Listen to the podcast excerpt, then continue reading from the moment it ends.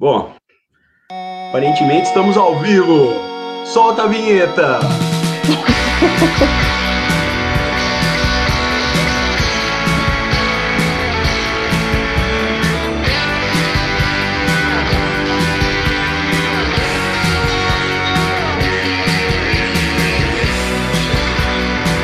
Então, boa noite, pessoal que está acompanhando aí o 321.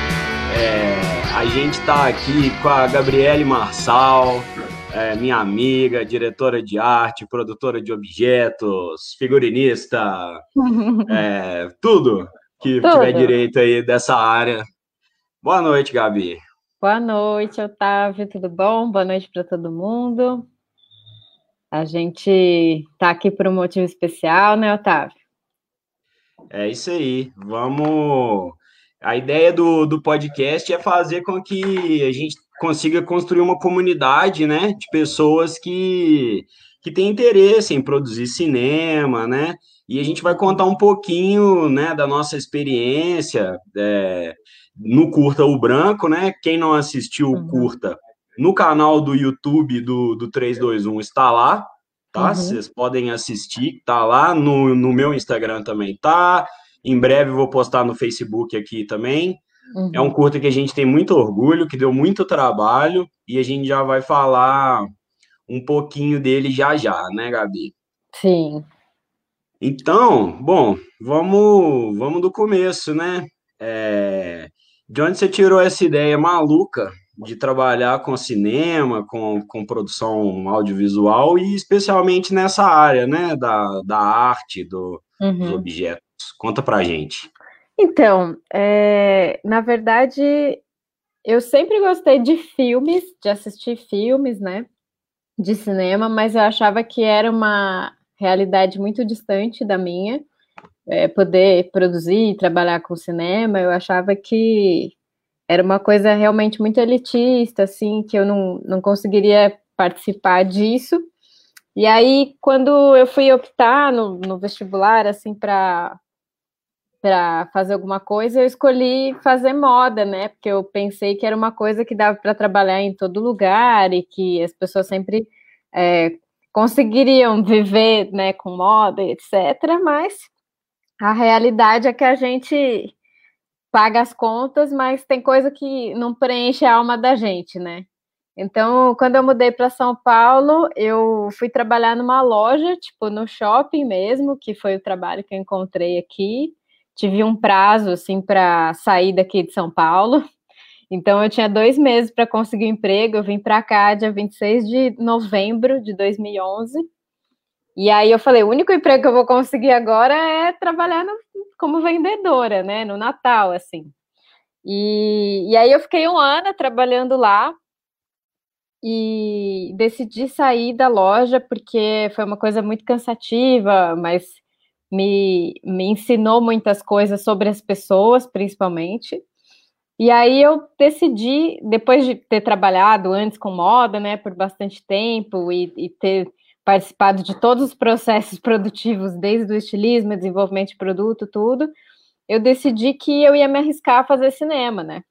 E daí meus pais ficaram malucos, porque ah, você tem uma filha que tá fazendo moda, você vai fazer cinema, é pior ainda, né? Tipo, quando que você vai tomar juízo e fazer uma coisa que realmente vai dar um retorno para você? É, errado eles não estavam, é, né? Não, não, não tá errado, não.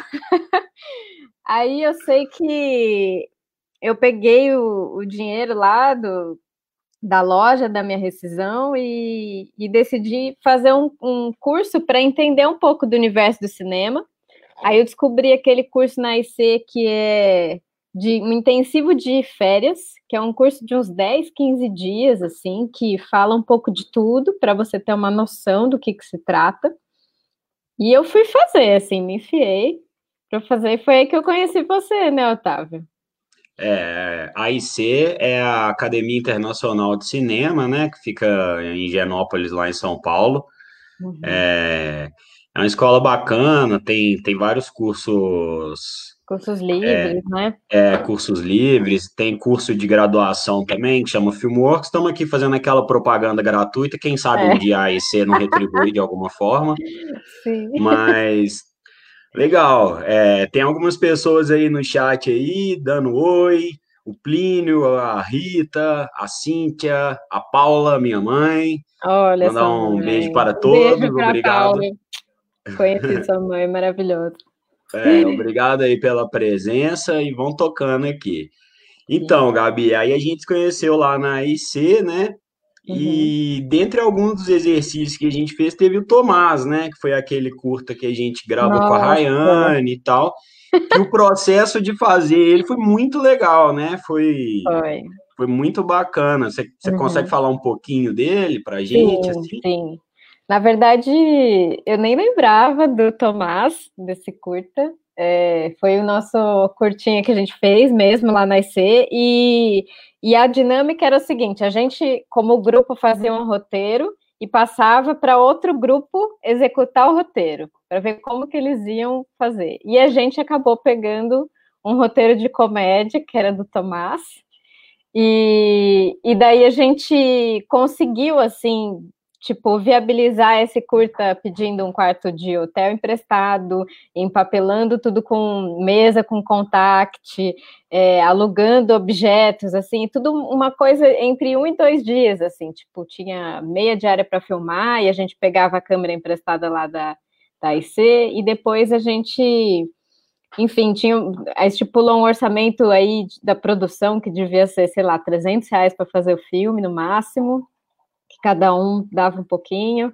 E, e, e, aí a gente fez esse curta e a gente falou, cara, mas e quando a gente sair daqui, né? Tipo, quando que, como que a gente vai poder fazer isso de novo? A gente não tem câmera, a gente não tem equipamento, a gente enfim, e aí foi uma ideia né, que a gente teve do nosso grupo de fazer um coletivo de cinema que chamava Cinema de Terça, e, e, a gente chamou assim porque ele não era nem de primeira e nem de quinta, você lembra disso? ele era ali intermediário, é, ele era intermediário, e aí a gente reuniu assim cinco pessoas que se reunia às terças-feiras, né, para falar sobre filmes, para assistir filmes, para tentar desenvolver algum roteiro junto. E, e aí, assim, a gente era um grupo muito diversificado, assim, né, Otávio? A gente tinha o Fabrício, que ele era professor de cinema, a gente tinha a, a Tarsila, que é artista plástica, a gente tinha o Fábio, que era ator de cinema, você, na época, que fazia... Que não era nada demais. Não era nada, e eu que também não era nada. Então, a gente foi aprendendo muito com essas pessoas, como quando a gente ia tentar montar um roteiro, o Fábio falava como que daria para fazer aquela cena, o Fabrício, que tinha um conhecimento mais é, teórico, assim, de, de cinema, falava para a gente das correntes artísticas e, e, de alguns filmes. Eu tenho a lista, o Fabrício passou uma lista para gente de filme, é, que tinha uns 500 filmes, que falou, esses são os filmes da minha vida, e, tipo, eu tenho essa lista até hoje, eu anoto até hoje, assim, vou riscando essa lista, sabe, sete anos depois. E... É, isso aí muito bacana, né, o processo ali, depois Sim. que surgiram, surgiram roteiros para a gente começar a trabalhar, é... Uhum. Foi, foi muito legal. E, e o, o, Tomás, só voltar um pouquinho aqui na, na história, o Tomás foi muito legal nesse ponto, que ensinou para a gente a trabalhar com o que a gente tinha na mão, né, Gabi? Assim, é, a Rayane estava no quarto de hotel, então a gente ficou no quarto dela. É, a gente foi, eu peguei uma trilha sonora com uma produtora de áudio parceira, tudo para a uhum. gente fazer. E aí a gente já chegou com essa mentalidade, né, de otimizar as uhum. coisas, né, no, nesse coletivo que já não tinha mais nada a ver com a escola, né? Exatamente. Exatamente. E, e esse processo é muito importante para você começar a trabalhar com cinema, porque é, na real, eu acho que na, na indústria audiovisual, assim, a gente, os departamentos eles são muito é, específicos, assim, né? Você, eu, por exemplo, hoje eu trabalho com produção de objeto, que é um braço do departamento de arte, que é, que é um segmento dentro do audiovisual. Então, é, o que eu faço é uma coisa mínima, né? Dentro dessa engrenagem toda do cinema. Então, quando você faz curta, você acaba fazendo um pouco de cada coisa, você tem a noção do todo, né? Porque é, é muito legal, assim, eu lembro quando a gente começou a fazer o branco mesmo, a gente é, não tinha exatamente uma, uma função específica, né? A gente determinou depois, assim. Então, tipo, ah, eu ia cuidar da arte com, com o Fábio, mas eu também fiz assistência de direção, fiz as planilhas, fiz o negócio da locação. Você dirigiu e, e, e também fez um pouco de fotografia. Então, a gente som, acaba né? é e som e a gente acaba aprendendo nessa troca assim né? E a gente viu por exemplo o som era uma coisa que era mais difícil assim né? A gente não, não tinha muito como fazer. Então os dois curtas que a gente fez eles foram é, por, por, por Eita, esqueci. Com narrador, né? Com narrador. Ah, é, em off, né? Em é, off, narrador em off. em off, é. porque foi o jeito que a gente encontrou de, de resolver, e porque a gente não tinha equipamento de som, então a gente conversava com amigos, ver quem tinha emprestado, e, e foi isso, assim. Então, tipo, aonde a gente vai gravar? A gente vai falar com um amigo nosso, ver se alguém tem uma casa, algum lugar que a gente pode filmar. E e a gente deu muita sorte também, né? Que nessa época o Fábio ele, ele tinha um outro coletivo de atores dentro do prédio, né? Do que a gente fez o branco. E aí ele ofereceu essa sala para a gente gravar lá, mas era uma sala com várias paredes brancas e duas janelas, né? E a gente falou, ai meu Deus, e agora? O que, que a gente vai fazer aqui, né? É, isso é muito legal. Quem vê o curta, se você vê com, com cuidado e imaginar que ali era um quarto de parede branca e que a gente conseguiu fazer tudo de durante um dia, né? A gente fez a. Bom, é. peraí, a gente já está acelerando. Vamos, ah. antes da gente falar da produção, teve até a, a Paula Rangel perguntou aqui como começa o seu trabalho, né? A gente. Eu, eu li esse texto do Fernando Sabino, vou contar de leve aqui um pouco da minha uhum. parte eu, eu vi esse conto, é um conto que está no livro No Fim Dá Certo, que é um conto meio crônica, né? Quem não viu o filme?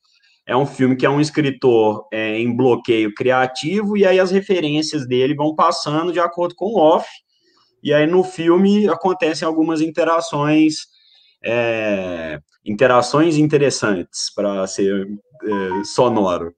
Então, Aí, Gabi, a gente fez o roteiro mais ou menos junto, né? Eu, uhum. eu, eu, cheguei com umas propostas, a gente foi afinando, e aí depois do roteiro pronto, a gente foi discutir referências, foi discutir uhum. cores. Como que foi isso? Conta para mim um pouquinho é, dessa etapa, com o roteiro na mão, é, né, uhum. no departamento de arte que estava mais na sua coordenação, o que, que uhum. você foi fazer?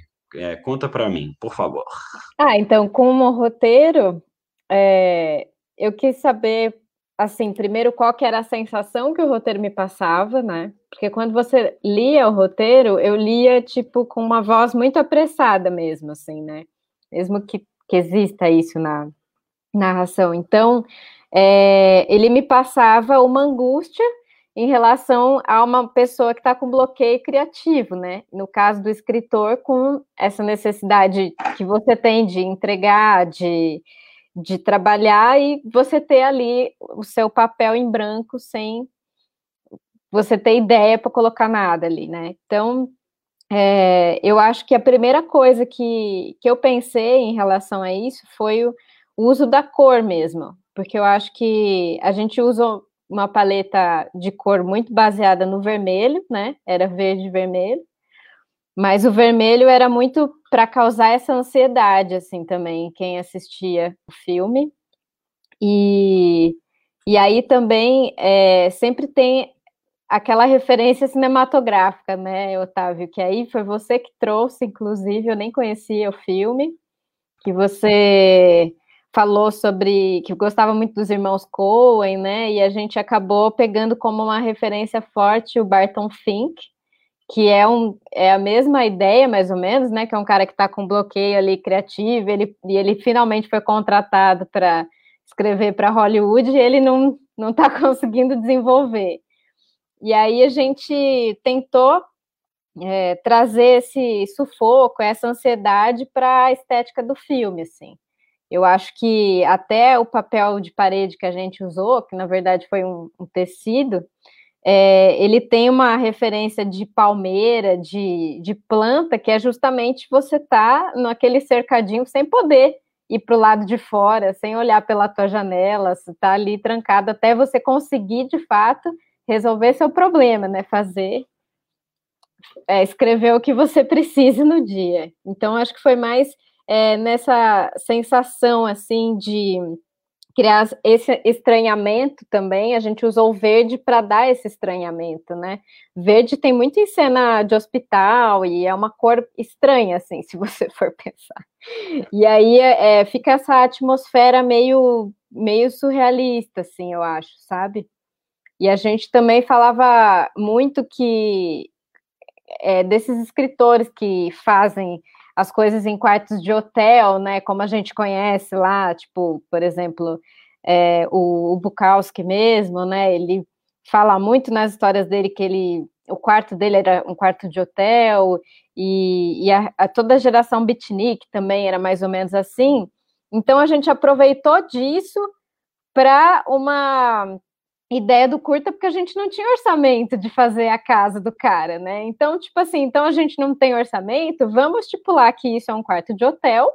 A gente leva poucas coisas, só as coisas que ele realmente precisaria para trabalhar, e a gente vai passar essa ideia, desenrola dessa maneira. E aí a gente só tinha os elementos é, chaves do roteiro de, do filme para poder é, realmente explicar o, o, roteiro em si, né? Não tinha, é, não tinha aquele dressing de vida que a gente fala, muitos elementos, a casa do cara.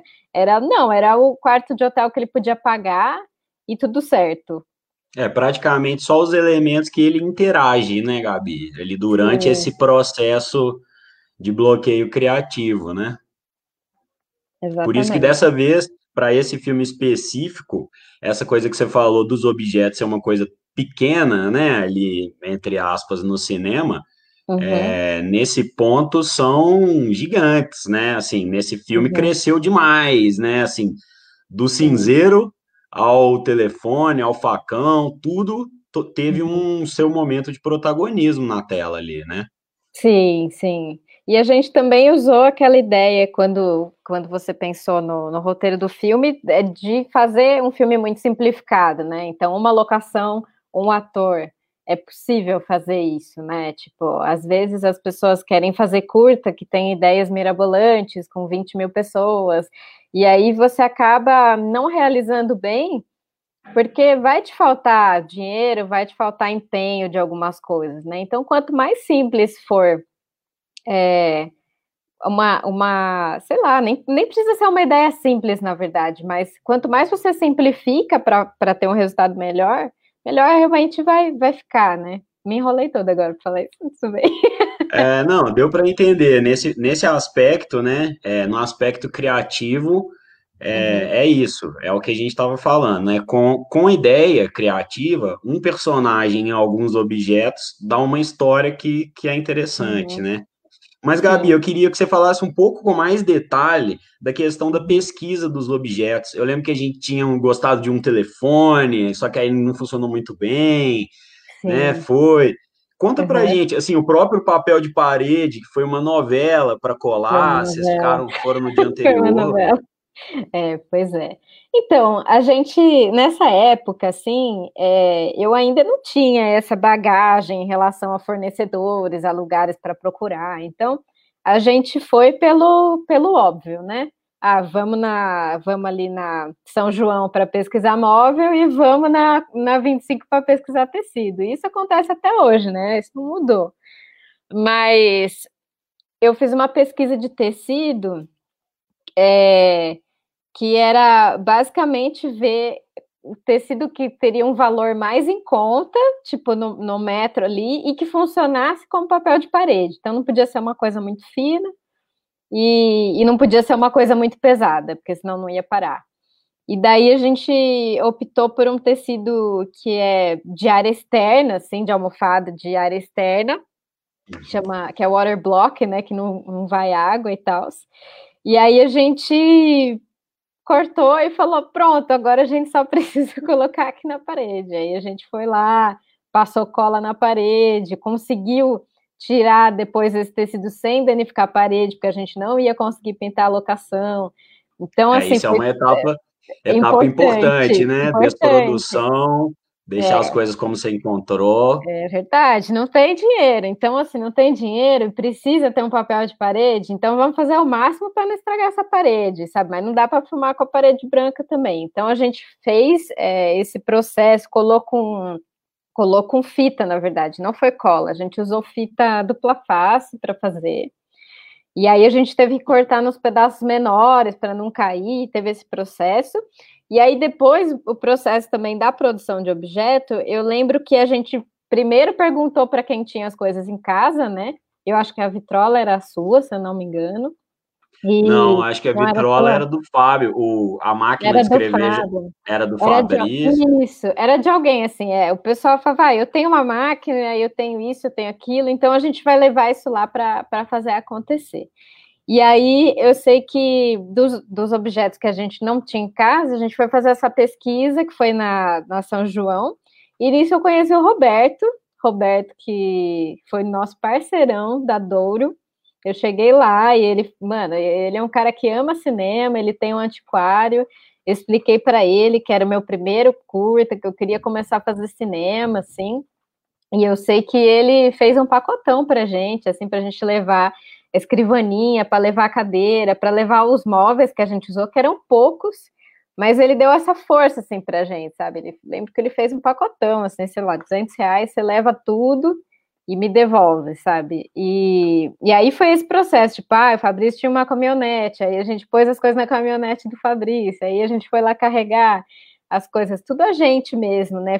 Fazendo amigos no, no caminho, assim. Eu acho que essa é a parte importante. Você, é, você, sei lá, eu acho que, que a gente acaba encontrando pessoas que querem nos ajudar e, e, a gente faz essas conexões. Então, assim, o Roberto é uma pessoa que eu tenho é, conexão até hoje, assim, toda vez que eu vou na, São João, mesmo que eu não alugue lá, eu falo com ele. E aí calhou também de eu alugar muitas coisas lá ao longo da vida, né? Então, ele me abriu essa, essa porta, é, primeiro, a princípio, assim, e eu tenho muito carinho, né? Eu gosto de ir lá para. Quando tem dinheiro, também tem que ir lá e alugar, sabe? Não é só quando não tem. Então é, é isso, assim, acho que também as pessoas com quem a gente convive, faz os curtas, de que ajudam a gente nesse processo de, de crescimento e tal, também são as pessoas que a gente tem que levar quando a gente consegue um trabalho melhor, um trabalho que pague melhor, né? Que é isso, né, Exatamente. né? Ninguém, isso é parceria, é, né? Ninguém vive de curta, gente. Ninguém, ninguém vive de curta. Mas o curta, ele é, um, ele é muito importante para você conseguir trabalhar na área, para você ter essa visão, conseguir se comunicar com as pessoas, né? Porque as pessoas têm a cabeça diferente em relação às coisas. E, e acontece muito também é, de tipo, você, sei lá, você querer a tua ideia acima da ideia dos outros no começo, né? E aí você você vai trocando, você vai discutindo com as pessoas e você você vê que o bem maior é o filme, assim. E aí você vai aprendendo isso, né? Eu acho que é mais ou menos isso. É, inclusive assim, com as dificuldades, né, que a gente teve depois, que, que nem vem ao caso muito, assim, de, das relações que é, se romperam e tal, mas, uhum. mas eu acho que fica muito essa lição mesmo, né? De, uhum. de o quanto assim se unir e uhum. ir chegando num lugar focado num lugar comum. Né, foi um, foi um curta muito cansativo, né? Você falando parece super fácil, assim. Uhum. É, ah, fomos ali no São João, fomos ali, mas assim, é. a gente tinha que rodar à noite, a gente foi gravar durante a noite por questão de iluminação, a gente queria uma uhum. atmosfera escura, a gente não tinha como envelopar a janela, porque inclusive a gente queria ela aberta. Uhum. É, é, então, foi aí a gente passou a sexta-feira inteira, especialmente você, né? Mas eu estava também junto nesse processo, né? Inclusive, assim, na quinta, mas também, em geral, na sexta, a gente passou o dia todo atrás de objeto, de colar o, o papel de parede e tal. Uhum. Quando chegou a noite, que estava todo mundo acabado, foi a hora uhum. de começar a rodar o filme, né? Isso é, é abrir a diária, É, foi isso e aí já tava assim, a, a primeira noite é, até fluiu com menos cansaço, assim, né? A gente foi uhum. lá, o Robson, um ator super se entregou, né? Tem a cena ali do, do chicote que ele se machucou de verdade, né? Apesar da nossa maquiagem não deixar isso muito claro, talvez, mas assim, ele se machucou de verdade fazendo uhum. ali o filme. É um ator mineiro também, Robson Emílio. Uhum. É, ele tem um canal do YouTube aí, depois eu vou fazer um postzinho aí com as informações, vocês podem uhum. acessar. Ele é uma uhum. pessoa que merece todo carinho nosso também, que foi muito parceiro, ficou lá virando ah, noite, aí às vezes dava umas cochiladas para sobreviver, né? Foi Como é que foi isso, assim? Você trabalhou, ficou atrás de tudo, colou coisa, e durante a gravação vocês estavam lá nossa, virando morrendo. noite. a gente estava morrendo. Porque foi muito intenso, né? Quinta-feira a gente ficou batendo perna ali, e é isso, realmente é bater perna. Você vai de metrô, de ônibus fazer as coisas, né? Você não tá ali no conforto do carro, ainda não tinha Uber naquela época, né? Tem tudo isso. Então, você fica ali andando na 25, comprando as coisas, né? Para levar, e aí eu sei que eu lembro que o maior problema foi esse papel de parede, né? Esse tecido não colava de jeito nenhum. E aí a gente conseguiu colar ele, assim, depois que a gente foi, comprou outra fita que era mais, é, mais grossa, morrendo de medo da parede descascar depois. Mas aí a gente teve que tirar, a gente fez, aí a gente viu que estava caindo, a gente teve que tirar tudo, colocou tudo de novo. E era eu, uma escada, e o Fábio segurando a escada, era isso, assim, né? Basicamente. Então, eu acho que foi muito exaustivo, mas a gente queria muito fazer, queria muito que ficasse bom, assim. Eu, eu não ia desistir do papel de parede, eu acho que, que é uma coisa que tem muita presença no filme, assim, sabe? Então, ah, com certeza, Gabi. Nisso, é. É, com todo, com toda humildade possível, eu te falo, esse filme ele é muito seu nesse sentido, porque toda a estética do filme, com exceção do casting que a gente escolheu junto, uhum. é basicamente você que propôs, né? Muita coisa a gente aprovou, foi, voltou, mas uhum. assim, é um filme que, que a arte explode na tela, né? Uhum. E, e até por isso que eu queria mesmo que a gente conversasse, porque eu acho que que principalmente para você que depois realmente manteve na profissão, né? Uhum. Deve ter tido um, um, valor massa, né? Participar desse Foi. processo, né? E uhum. treinar. A gente até estava vendo algumas das anotações, é, nem uhum. precisa tentar de colocar aqui na tela para não uhum. complicar, mas é, a gente fez o, o, o, processo inteiro, né? Tinha lista de referências, desenho, storyboard, Fala um pouquinho disso para mim, por favor. Teve tudo. Então, na verdade, é, é, foi muito louco isso, assim, porque eu assisti esse filme realmente semana passada, né? Que foi quando você lançou. Então, foi uma surpresa boa de muitos anos, né? É, foi em 2013, Otávio. Mas, assim, é, eu nem sabia que ele podia ficar pronto, sabe? Eu tenho, eu fiz muitos curtas já e eu tenho muitos curtas que não foram finalizados. E isso é uma característica de curtas também, de certa forma, né? Que as pessoas entram naquele looping de não achar que tá tão bom, não saber se vale a pena fazer e produzir, montar. E eu fico muito feliz que você tenha tido essa, essa coragem, assim, de pegar e falar, não, vou finalizar, vou, vou lançar aí para o mundo, sabe? Porque, na real, assim, o, eu gosto muito das coisas que estão lá, e quando eu encontrei as anotações, foi que eu fiquei mais feliz, sabe? Porque quando eu assisti, eu falei, nossa, será que eu tinha pensado em tudo isso? E aí eu achei as anotações, eu achei o nosso plano de filmagem, a nossa análise técnica, que foi eu que fiz também, né? E, e, tinha até uma plantinha da locação para ver se a mesa ia ficar grande, se a mesa ia ficar pequena, como que ia ser. E eu acho que a gente resolveu muito bem, assim. Claro que é, hoje eu faria alguma coisa ou outra diferente, é, mas assim, foi uma coisa que eu não tinha experiência na época, né? Por exemplo, a gente fez uma luz que deixou é, o ambiente mais verde. Eu não tinha essa noção na época, né? Então a gente ia colocar uma luz que a roupa do ator também ia ficar esverdeada, né? A roupa do, do Robson, ela é caque, é uma roupa tipo a calça é caque, a blusa é amarela, e aí no filme inteiro parece verde, parece que o telefone é da mesma cor da máquina e da isso, isso assim é uma coisa que me incomoda um pouco, mas eu acho que assim, no grosso, nos, até nos objetos que a gente levou, na cadeira, aquela cadeira era linda, assim, sabe? Uma cadeira simples e incrível, assim, funcionava, uma coisa que já era usada, sabe? Aquela escrivaninha pesada também, que é, é aquela coisa que traz que você precisa sentar aqui nesse peso e, e escrever alguma coisa, sabe? Então, acho que é eu acho que os objetos em si, é mesmo que eu trocasse a cor de alguma coisa, que eu colocasse um pouco mais de vida naquele ambiente, foi uma coisa que a gente acordou também, né? Que teria que ser uma coisa mais vazia, que a gente não tinha dinheiro e tal. Então, acho que a gente resolveu muito bem com o que a gente tinha, assim.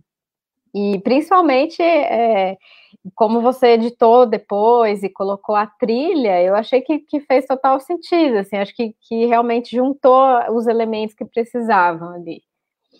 É, isso eu acho que é uma lição para quem for ouvir a gente que está começando, que tem vontade de fazer. É, é, tenha coragem mesmo, coloque as coisas que você faz no mundo. Uhum. É, eu falo isso para eles, mas é para mim também, que eu tenho vários projetos que ficaram aí, né, perdidos nos HDs da vida aí. Uhum. Então, é muito importante, né, que a gente vença aí qualquer síndrome de impostor e tal, porque Sim. realmente não é fácil, né? Assim, não é fácil trabalhar com cinema, com audiovisual, é, além da questão de ser, de ter os desafios ali, que são esses que a gente já está falando, né? Que muitas vezes é mal remunerado ou nem remunerado.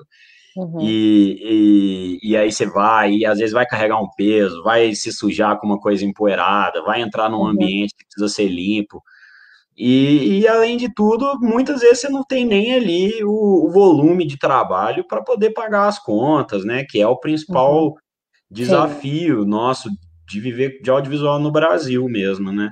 Uhum, exatamente. É, eu acho que assim, é, quando a gente tem um, um, projeto, se a gente consegue pessoas que acreditam no projeto, você consegue realizar, independente de dinheiro, assim. Eu acho que a gente, em 2015, acho que tem um exemplo muito muito bom para citar, que é o Sean Baker, por exemplo. Sean Baker está lá em Hollywood, não está aqui, mas ele fez um filme incrível com o celular dele. Então, assim, por que que a gente também, quando vai fazer curta, precisa, é lógico, né? A gente quer fazer o melhor possível, pegar uma câmera incrível, ter uma super iluminação, todo mundo quer, porque isso é o cinema profissional, de verdade. Mas nada impede você de fazer um filme com o teu celular, nada impede você de pegar uma luminária e fazer uma iluminação e, e colocar aquilo como conceito até, sabe? Se você trabalhar com aquilo que você tem, você consegue desenvolver.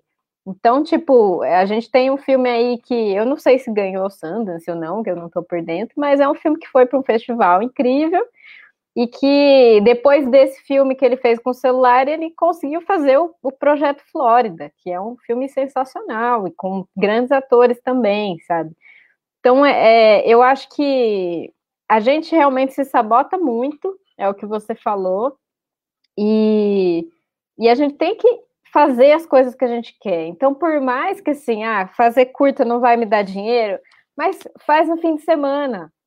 Faz alguma coisa no, no dia que você puder fazer, sabe? Porque a gente mesmo, né? Quando a gente tinha o coletivo, tava todo mundo ali meio sem trabalho, um outro sem trabalho. A gente se reunia na terça-feira de noite, assim, para falar duas, três horas. E, e a gente filmava no fim de semana, fazia coisas no fim de semana. Então, assim, o pessoal trabalhava, tipo, quem trabalhava, trabalhava a semana toda e no fim de semana ia lá, cansava mais para fazer essas coisas, mas é isso que preenche a alma da gente também, né? Eu acho que é importante a gente não deixar os projetos de lado por coisas técnicas, por dinheiro, é, a gente acaba dando um jeito, assim. E eu, e eu te digo com segurança que nessa época aí, 2013, eu tinha muito mais é, coragem e segurança de falar, não, vamos fazer isso aqui, isso aqui vai dar certo, do que hoje, sabe? Porque hoje eu tô eu estou num trabalho que é tão específico é, de objeto mesmo, é, não é uma direção de arte, né? Não é uma coisa maior que você acaba tendo medo, né? Você fala, ah, eu sou tão é tão específico o meu trabalho que se eu ampliar um pouco, talvez eu não consiga fazer, mas consegue fazer, sabe?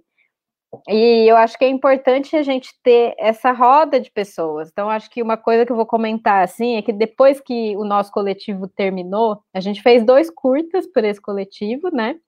Você não estava no segundo. E a gente terminou o coletivo porque é isso, cada um trabalhava num horário, a gente não conseguia também mais se encontrar. Só que nessa época eu queria continuar fazendo cinema, eu queria continuar com isso. E aí eu peguei um trabalho na área de moda, porque era o que ia me pagar, e, e eu entrei num grupo no Facebook que chamava Cinetoscópio. E nesse grupo, que tinha pessoas do Brasil inteiro, a gente discutia cinema, a gente falava sobre filmes, a gente falava sobre festivais, e isso foi uma grande formação para mim, né? Que não me formei na área de cinema, eu assisti muita coisa e aprendi muita coisa vindo de um grupo de Facebook.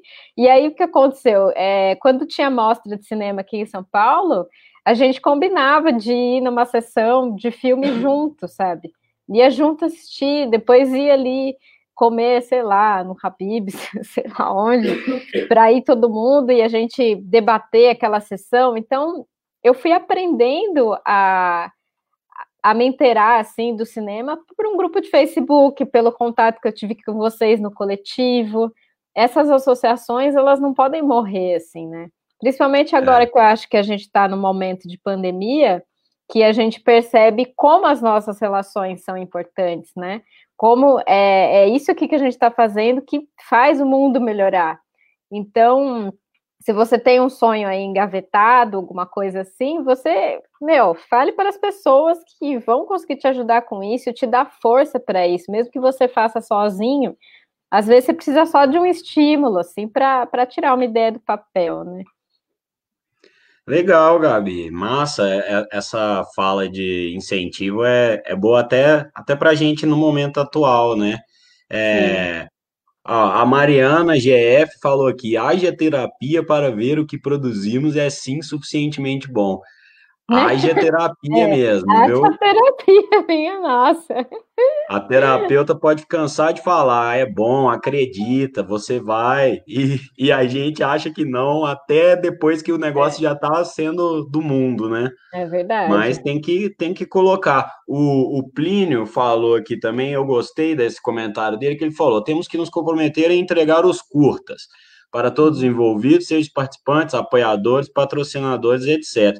Curta, os curtas são para aprendizado em sua maioria. Poucos curtas realmente são profissionais. Importante é uhum. é olharmos para trás e ver o aprendizado. E é bem por aí, né, Gabi? Olhar para agora o branco e ver a gente uhum. ali sete anos atrás uhum. é, é, uhum. muito legal, né? Ver essa trajetória assim, né? Acho que eu queria Sim. que você falasse um pouco sobre é, o que, que você está fazendo hoje, né? O que que isso, uhum. tanto curta que a gente fez, quanto essa uhum. coisa do Facebook, te trouxe e te, te levou até hoje, com o que, que você está trabalhando, que tipo de trabalho você tem feito, filme, série, uhum. publicidade, conta aí pra gente um pouquinho. Sim. Então, depois que eu, eu fiz esses curtas, acabaram me indicando para fazer outros curtas, né? Então eu fiquei numa vida de fazer curtas, eu fiz muitos curtas e, e eu tive a sorte de pegar um roteiro mais mirabolante do que o outro, né? Então eu sei que eu comecei ao mesmo tempo a fazer é, assistência de objeto na publicidade, porque era uma coisa que pagava, e aí eu conseguia fazer o curta em paralelo.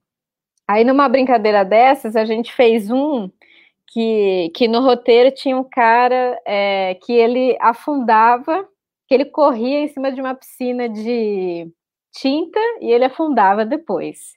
E aí eu, eu lia isso e eu falava, gente, como é que eu vou fazer isso, né? Não faz sentido, tipo, não tinha dinheiro, não tinha. Ah, resumindo, resumindo, só para dar uma, um exemplo, né? A gente, eu fiquei estudando como que a gente conseguia fazer essa superfície um tempão.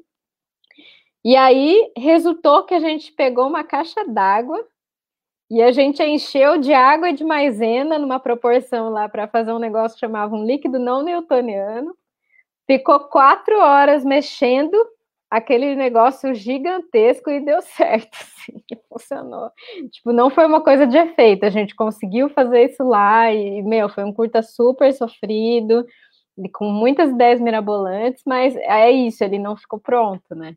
Então, ele ainda vai ficar pronto, eu acredito nisso um dia que eu vou ver ele finalizado, mas é, eu acho que dá para fazer tudo, assim, eu já fiz curta que tinha a cena de tripa saindo, que eu também, é, e de maquiagem de efeito, que eu também não sabia fazer, mas não tinha ninguém para fazer, e eu sabia que eu ia me comprometer a aprender essas coisas. Então eu fui lá na 25, comprei não sei o que, comecei a treinar, fazer maquiagem de efeito, comprei tripa, é, tentei fazer um sangue falso em casa com mel, e tipo, super resolveu, sabe? Super deu certo.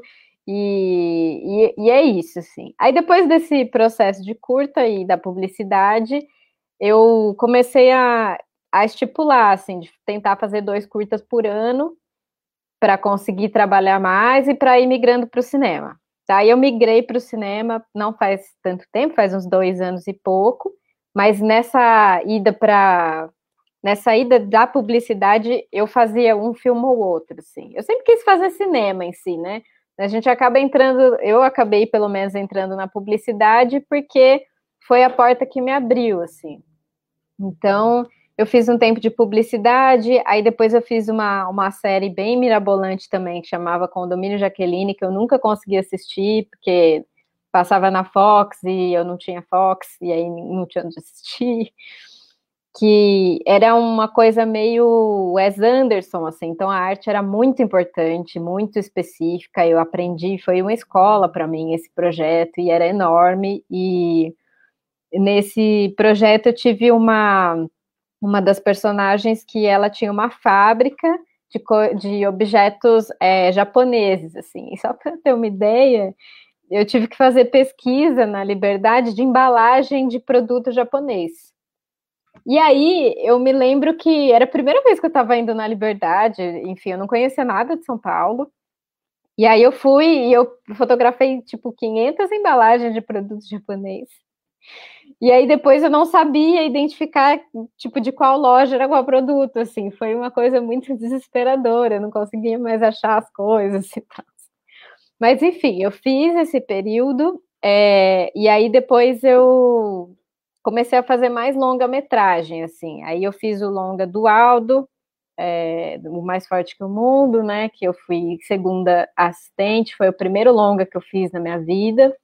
Do Zé Aldo, né? O lutador é, de Zé Aldo foi incrível, foi sensacional, assim. É, a gente tinha uma diretora de arte, né? Que era a Marinês Mêncio, que ela, ela é muito específica, assim, com, com a arte. Ela sabe exatamente o que ela quer, com a paleta de cor.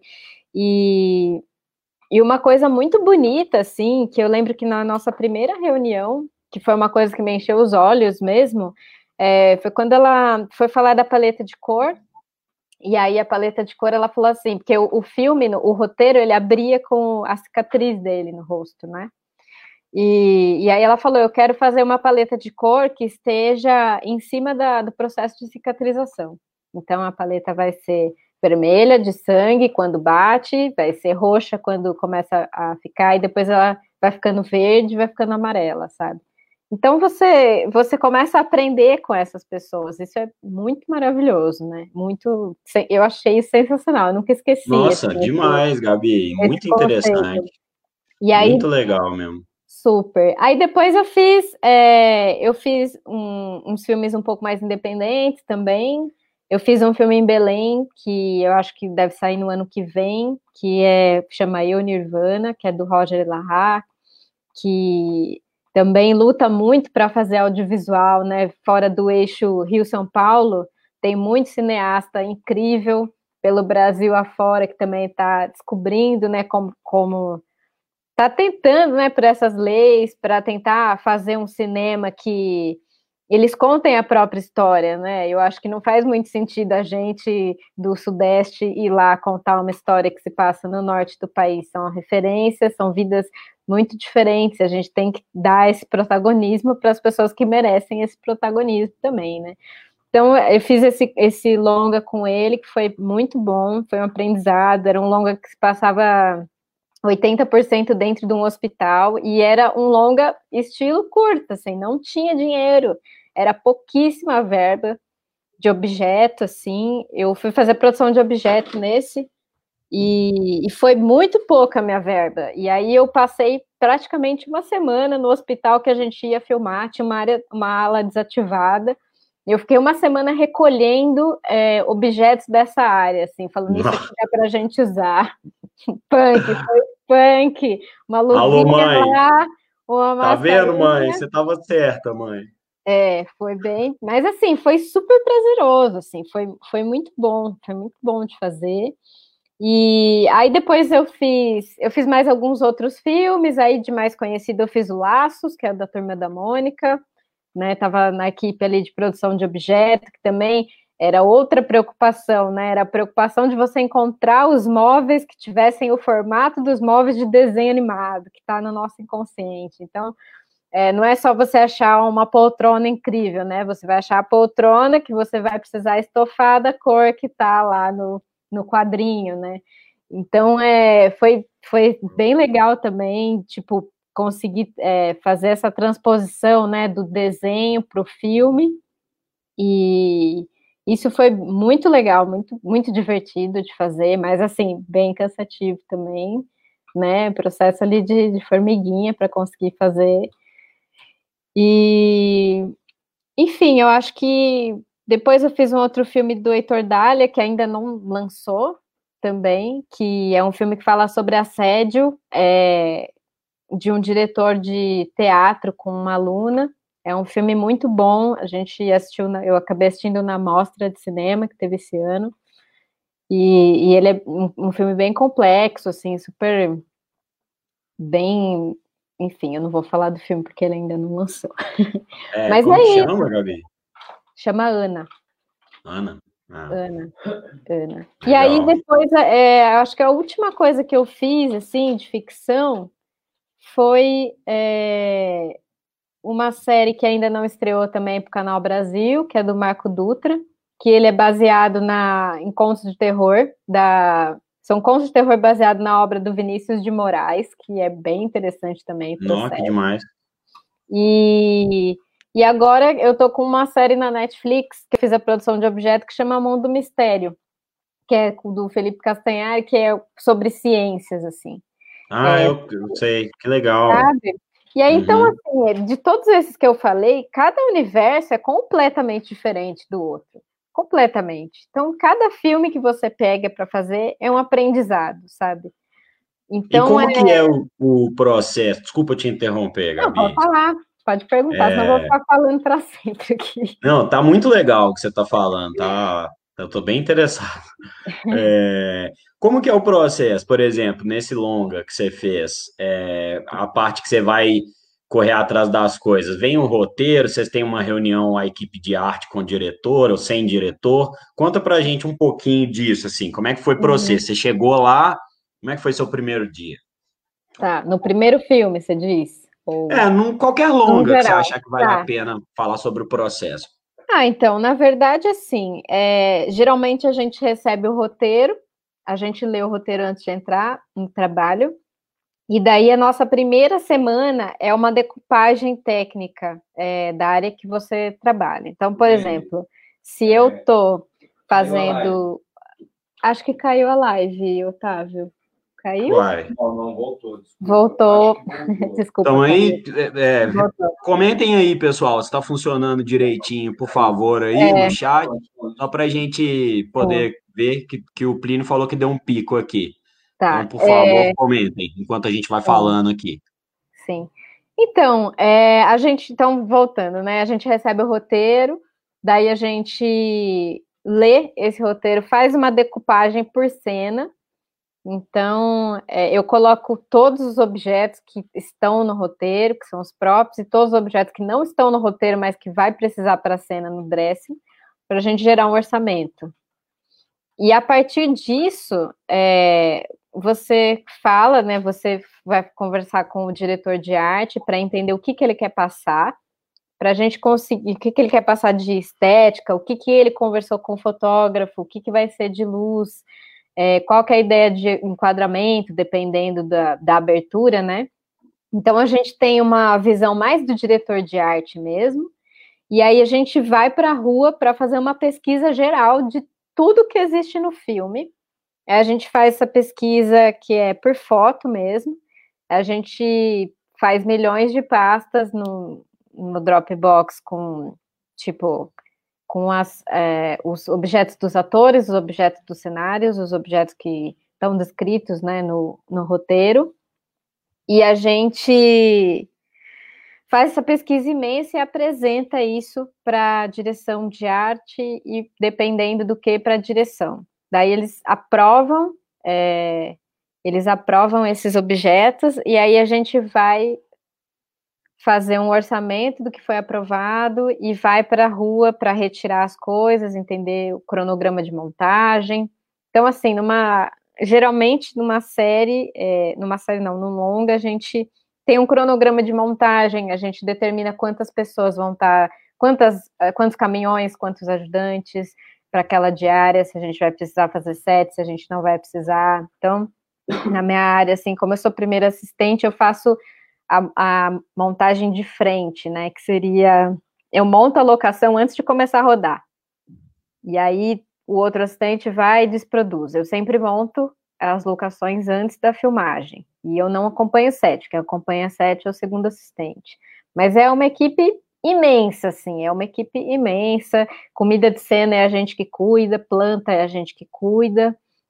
Então, é, no Turma da Mônica, ó, todos os dias com comida de cena para Magali. E, e como dias. é que é isso, Gabi? Tem, tem comida falsa no, no rolê ou é tudo comida de verdade? É como é que comida é? Comida de verdade.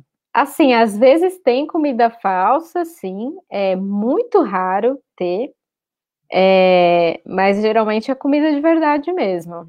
E aí a gente tenta, né, estipular uma quantidade que não vai ter desperdício, e assim, se sobrar comida, a gente acaba dividindo, né, no set com as pessoas que estão lá. Então, tipo, sei lá, eu comprei uma torta, eu posso passar. Se ela não ficou muitas horas embaixo da luz, vamos dizer assim, eu posso passar ela para dividir na hora do, do lanche. Então tem isso, e tem muita coisa que, infelizmente, é jogado fora também. Isso é uma grande preocupação nossa, e a gente sempre levanta esse ponto, né? Para não ter desperdício, seria muito melhor que tivesse uma pessoa só cuidando da comida e conseguisse fazer esses cálculos mais apurados ou estar tá lá presente, né? Mas ah, é... Sim, mas é. Mas é também assim, a gente vai fazendo o que dá dentro da, do orçamento de cada trabalho, né? Eu acho sim. que tudo que você está falando, desde o, desde o curta o branco, que foi o nosso curta, até esse de relação mais profissional, é, uhum. tudo tem a ver com o orçamento, né? Assim, é, é baseado no que você vai poder fazer. E aí, uhum. a sua parte da sua, do seu trabalho é tirar leite de pedra mesmo, né? Uhum. É, é. Ali, eu tenho isso, então vou tentar conseguir uma coisa emprestado, vou tentar uhum. usar uma camiseta minha mesmo. Sim. Quando tem figurino no meio, no caso, né? Uhum. Não, exatamente, é, exatamente. É, eu acho que assim, a gente, bem ou mal, a gente sempre tira leite de pedra, né? Porque por mais que tenha, às vezes até tem orçamento, mas aí você vai ter uma preocupação com outra coisa, né? Porque assim, se você tem orçamento suficiente, então a gente vai ter que produzir um negócio que está no imaginário das pessoas da maneira mais específica possível, entendeu?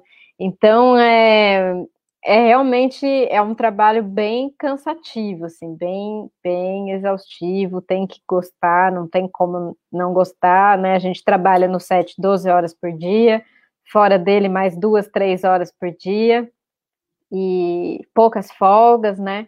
Então é um trabalho muito intenso, assim, no departamento de arte. A gente luta hoje para conseguir fazer um filme 5 para 2, né? Para ter essa para ser mais viável a vida fora do, do cinema. O que, né? o que é 5 para 2? Cinco dias na semana trabalhando e duas folgas. Tipo sábado. Ah, vocês estão lutando para conseguir isso. É. Porque uhum. geralmente os filmes são de seis para um, né? Então você trabalha seis dias e folga um. E é difícil, assim, trabalhar nesse ritmo, nessa intensidade, com essa quantidade de folga. Mas aí é isso, assim, aqui é, em São Paulo tem um sindicato, né, que é o Sindicine, então é, eles estão lá também, se a gente sofrer algum tipo de abuso, alguma coisa, eles estão presentes. A gente consegue é, segurar nos nossos colegas também, né, tentar fazer as coisas é, da maneira, é, vamos dizer, mais possível, assim, né. Legal, Gabi. E agora a gente está indo mais para perto do fim. Eu queria que você falasse assim, se você tivesse um conselho para hum. falar para a Gabi de 2014 ou para quem está querendo começar, um conselho na, na um sua conselho. área especificamente ou no cinema em geral, como você preferir. Tá, nossa, difícil essa, hein? Bom, hum. eu acho que o conselho é basicamente, se você tem vontade, muita vontade de fazer alguma coisa, faça, não importa, sabe? Não importa quando, não importa quanto tempo você vai levar, não importa. Você, você vai arranjar um jeito de fazer, sabe?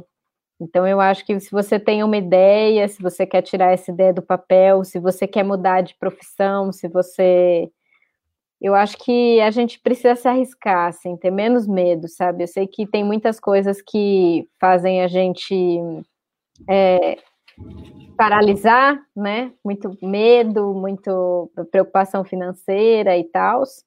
Isso existe e a gente precisa contornar essas coisas para a gente não viver no modo automático, né? Acho que o principal, assim, eu que sempre fui uma pessoa mais da arte, sempre me identifiquei com isso, é, é muito triste para mim estar tá fora desses universos. Então, para mim, é, é, se eu sair do cinema, eu vou fazer uma coisa que, que, que vai dar menos dinheiro ainda, entendeu? Porque, é, infelizmente, é isso, assim, eu sei que é da minha natureza, não posso ir contra a minha natureza.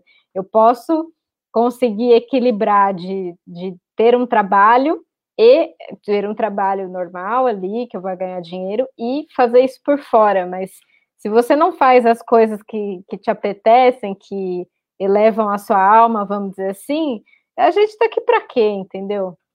Estabelecer essas relações. É, é, eu, não, eu não tenho uma frase para falar de um conselho, é um conselho meio geral, assim, acho que não é nem para o cinema, assim, é para tudo na vida, sabe? Você está com vontade de, de produzir música, vai produzir música, sabe? E a gente dá um jeito para isso, continua trabalhando onde você precisar trabalhar para realizar teu sonho, cara. A gente precisa sonhar mais. Acho que esse é o meu conselho final. A gente precisa sonhar mais, voltar a sonhar, voltar a ter vontade de fazer as coisas, sair da inércia desse mundo capitalista que a gente vive, sabe? E ajudar mais uns aos outros, apoiar os projetos dos nossos amigos. Isso é muito importante. No, conselho maravilhoso, Gabi, sinceramente. É, você é um exemplo, né? Saiu do interior, foi trampar em loja e investiu, pegou o dinheiro que tinha, fez o curso e colou no, né, no coletivo e Natal e fez e mandando bem e dando raça, sempre com um sorrisinho no rosto, né? É isso aí. A, a, acho que a, a lição que você está dando aqui é é bruta, viu? Eu tô, tô eu fiquei um pouco emotivo aqui nesse, nesse final, nesse conselho, viu? Caiu um cisco aqui no meu olho. Oh, que coisa boa, tá? Então serve para você também, tá vendo? Coisa boa para isso. É, com certeza. Um pouco desse do objetivo desse podcast, de, dessas lives, é a gente se alimentar dessas coisas também, né? A gente não pode ficar na mão de dos Bolsonaros e dos né, agentes aí que, que vão trazer as coisas ruins para a gente, não. A gente tem que enfrentar, tem que é. pautar a política sim, mas fazer é. o que a gente sonha, fazer o nosso, né? E é. acho que você resumiu lindamente, foi incrível. É, é agora, só para encerrar, a pandemia te atrapalhou alguma coisa, Gabi? Teve algum trabalho cancelado, alguma ah, coisa sim. assim? Você teve, teve que dar um pulo do gato aí. Conta rapidinho para nós isso. Tive que dar um pulo do gato. Então, olha, eu estava num projeto, na verdade, antes da pandemia, é, que eu, na real, eu acho que eu não posso falar é, sobre, né, por uma questão de sigilo, mas eu estava numa série antes da pandemia que ela, eu fiz um mês e ela parou, né, e, e a gente não sabe quando ela vai voltar, e, e antes dessa série eu estava sem trabalho, então, era essa série que ia me, me garantir o ano, vamos dizer assim, né? Garantir era a salvação da lavoura. É, da lavoura do ano passado, na verdade, né? Desse ano. Mas aí a pandemia aconteceu e, e eu parei para raciocinar sobre o meu trabalho, porque faz anos que eu quero, tenho intenção né, de migrar para a direção de arte ou para fazer alguma coisa mais independente mesmo do cinema, sabe? Eu quero voltar a fazer curta, eu quero voltar a fazer clipe, eu quero poder fazer essas narrativas que são mais independentes, porque é isso que eu realmente gosto de fazer. E, e aí veio a pandemia e eu, sei lá, eu acho que foi um, um enorme tempo de reflexão, assim, sabe? Eu acho que em relação ao cinema, é, eu digo que eu não quero passar minha vida trabalhando 16 horas por dia, sabe? Eu tô ficando velha, eu tenho é, que ter outros planejamentos, eu quero ter uma casa no interior e ter sossego, sabe? Não quero ficar nessa loucura de São Paulo muitos anos.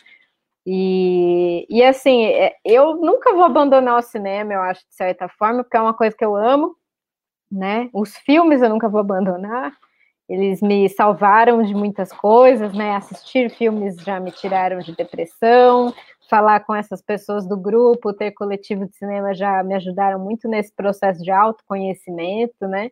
Que é isso, filme, você, às vezes você se identifica com o personagem e você, é, sei lá, ele, ele resume a tua vida, assim, né? Funciona, para mim, funciona muito como uma terapia também. É, e... quando você faz, então, né, fica muito é. latente ali a sua. É. Eu, eu, quando vejo o, o, branco hoje, eu vejo a gente ali naquela ingenuidade Nossa, toda sim. e naquela força de vontade de fazer qualquer coisa, né?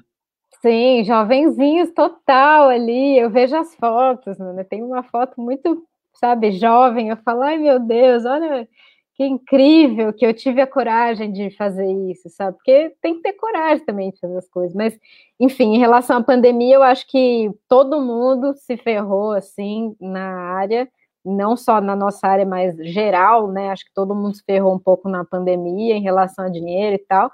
E a gente está fazendo umas mobilizações, assim, de a gente criou cestas audiovisual, que é para juntar cesta básica para a galera do cinema que está parada. A gente está fazendo, tem o Cine Arte Frequência, Cine Arte Zoom também, que está fazendo algumas, é, tem alguns cursos, né, de cinema é, que a galera tá, tá ministrando por umas quantias simbólicas para os profissionais conseguirem se manter. E eu acho que, que a pandemia, de certa forma, ela trouxe essa sensação de que a gente precisa ajudar as pessoas. E mais do que em outras épocas, né? Todo mundo se viu agora apertado de grana, sem poder trabalhar há cinco meses. Então a gente tem que essa solidariedade ela precisa ir para depois da pandemia, né? Ela não tem que ficar só agora. Mas assim, eu fiz, é, eu estava agora trabalhando, né? Eu fiz meu primeiro filme, é, uma publicidade, na verdade, nesse período de pandemia, e é muito estranho, assim, é, é, é, é difícil de produzir é, é cansativo você ficar com máscara o dia inteiro e andando na rua e indo em loja e tocando em 40 mil lugares. É, é um trabalho muito arriscado, assim, sabe? Eu, no meu segundo dia de trabalho, eu pensei, cara, eu tô. Como, como eu vou seguir o, o protocolo, né? Tô aqui higienizando minha mão, tô de máscara, mas como eu, eu sigo né, exatamente o protocolo de volta? Da filmagem se eu tô aqui fotografando 500 coisas, tirando as coisas do lugar, botando a caneta do lado, sabe? Então se tornou um trabalho de risco fazer essa pesquisa de rua também, né? E isso vai, vai demorar muito tempo ainda até surgir essa vacina. Então a gente está bem ilhado, assim, acho, em relação ao cinema. A ficção ainda não tem é, uma previsão de retorno.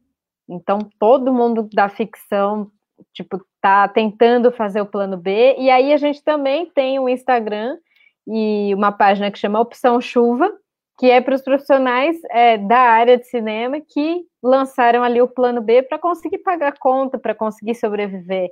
E a quantidade de gente talentosa, assim, é, é, incrível, assim, sabe? Eu acho que esses planos B, muitos deles vão virar a, a função principal depois, talvez, sabe? De tanto que tem dado certo. E aí, nessa hora, você, você vê, né? Às vezes a pessoa quer tra também trabalhar com outra coisa, e aí não teve oportunidade, não teve tempo. E mas assim, uma outra coisa positiva é que muitas pessoas que têm filho, assim, então e, e trabalham nessa área, né, que nunca tem tempo para fazer nada, estão é, conseguindo acompanhar os filhos crescerem, estão conseguindo ter esse tempo, né? Então acho que tem os dois lados assim da pandemia. Mas é, para a gente, a realidade é que para a gente já estava muito ruim, né? O governo já tinha é, passado com, com tudo por cima da gente, né? O ano passado, na real, antes da pandemia, vários projetos pararam, vários, assim, é, a, o volume de trabalho foi mínimo o ano passado. É, ainda mais com essa questão toda da Ancine também, né? Suspendeu vários contratos é, que já estavam em andamento. Tem o dinheiro lá do, do fundo setorial que está paralisado, não dá para mexer. Então, assim, vários colegas de trabalho, e eu também, inclusive, estava em filme, que precisou parar porque a verba que era para cair tal dia não caiu, aí para, manda todo mundo embora. E é isso, né? Você fecha um, um projeto, um filme, e você tem um planejamento ali de dois, três meses para trabalhar, e aí, de repente, não, você trabalha uma semana, aí você tem que parar e, e procurar outra coisa, sabe? Porque é bem é. triste. É. Esse desmanche da, da cultura é uma coisa muito, muito pesada que está acontecendo e a gente precisa resistir, sabe? A gente precisa voltar a fazer os curtas e as coisas independentes se a gente não tem esse apoio do governo, porque a nossa arte ela nunca vai morrer, assim, independente do que aconteça. A gente sempre tem que estar tá ali é, transgredindo né, as coisas que estão acontecendo na nossa sociedade e, e também mostrando isso, serve como um documento, né, como um filtro do que estava acontecendo naquela época.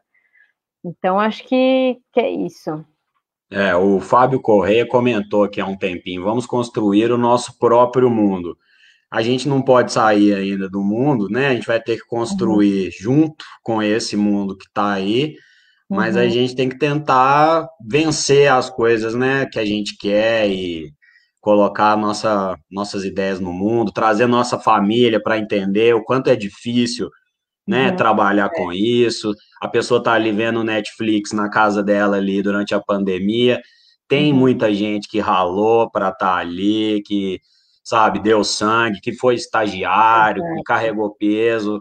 Então, uhum. vamos valorizar, gente, a cultura, a arte, porque se tem uma coisa que o Brasil tem boa para oferecer, é isso. Então, a gente não pode, né, não só no Brasil como no mundo, mas a gente não pode abrir mão disso de jeito nenhum. E aí, e parte disso começa por valorizar os profissionais, né, Gabi? Sim, exatamente. É, é o quanto a gente escuta, né, que artista mama nas tetas do governo, né?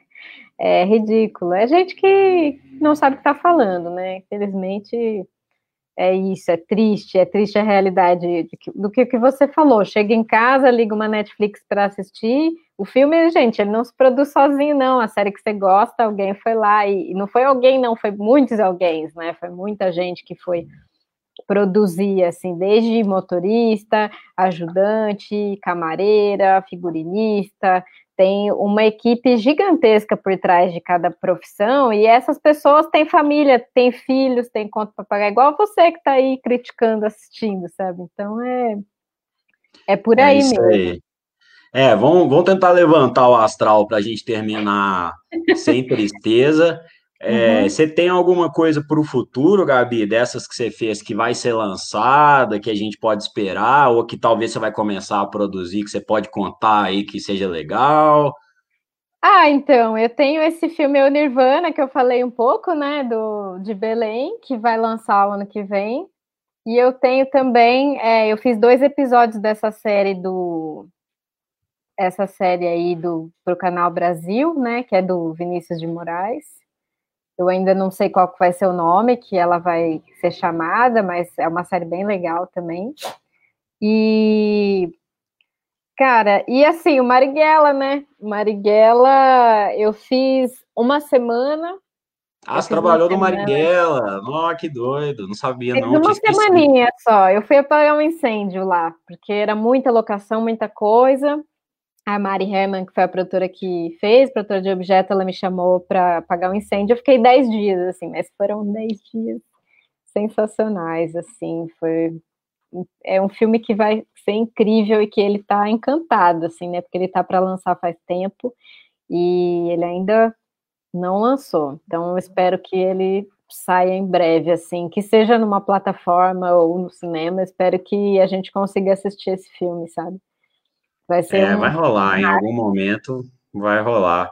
Massa, ó, o Fábio, muito massa, viu, Gabi? Assim, orgulho monstro, viu, da, da sua história até aqui, que a gente se conheceu há sete anos ou oito, sei lá, para fazer esses curtas e tô bem satisfeito do, do resultado aí, principalmente da sua parte, tô gostando de ver. Você, você abraçou e deu resultado mesmo, né?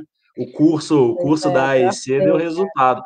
E eu espero que, que a gente, quando for lançar, seja o Marighella, seja essa série do Canal Brasil do Vinícius, a gente faça um outro encontro para você uhum. poder debulhar de novo um processo, a gente, às vezes, uhum. dessa vez, fazer com olhando a cena, talvez, uma coisinha uhum. ou outra, algumas fotos. Podemos fazer, podemos fazer. Porque já vi que se deixar, a gente aqui vai horas, né? Que você vai. tem muita, muita coisa para contribuir. E aí eu queria agora a última coisa que eu até te alertei, que talvez fosse te perguntar, o Fábio Correia, o grande hum. Fábio Correia, da, que é da banda do Desejo Terrível, que eu coloquei aqui na abertura hum.